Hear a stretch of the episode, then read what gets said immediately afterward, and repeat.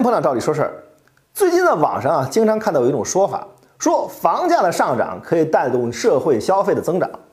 这类的说法呢，往往来自于比较专业的经济学者。但是很多朋友啊，一看到这个标题啊，就愤怒了，甚至破口大骂。其实作者和读者都没有错，只是大家没有处在同一个对话的频道上。今天啊，咱们就聊聊这个话题。咱们先说房价的上涨是不是能带动消费？这个话如果放在当前的北上广深这样的一线城市，显然是错误的。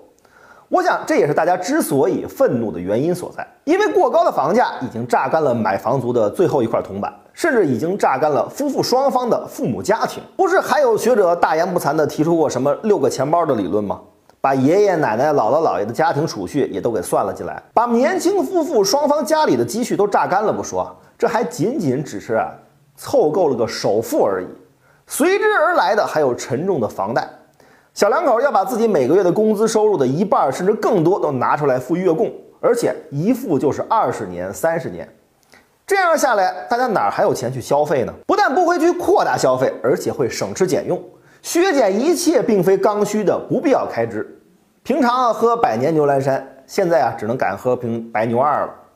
不过呢，学者的观点也没有错，房价上涨的确会驱使人们啊赶快买房。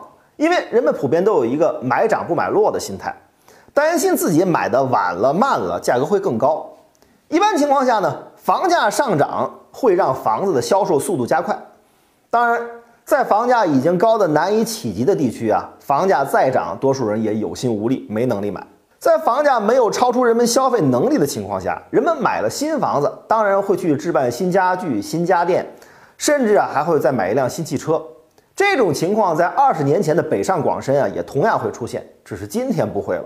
就像刚刚讲的，人们举全家之力，拼尽了全力，才买下一个安身之所。这时候已经精疲力尽，哪还有钱去买新家具、买新电器、买汽车呢？甚至日常的消费都会越来越精打细算。您想想，周围贷款买了房子的亲戚朋友，有谁买完房子，日常消费变得更阔气了？当然了。他有的学者说，房价上涨会让那些有房子的人资产增值，资产多了，消费信心就更强了。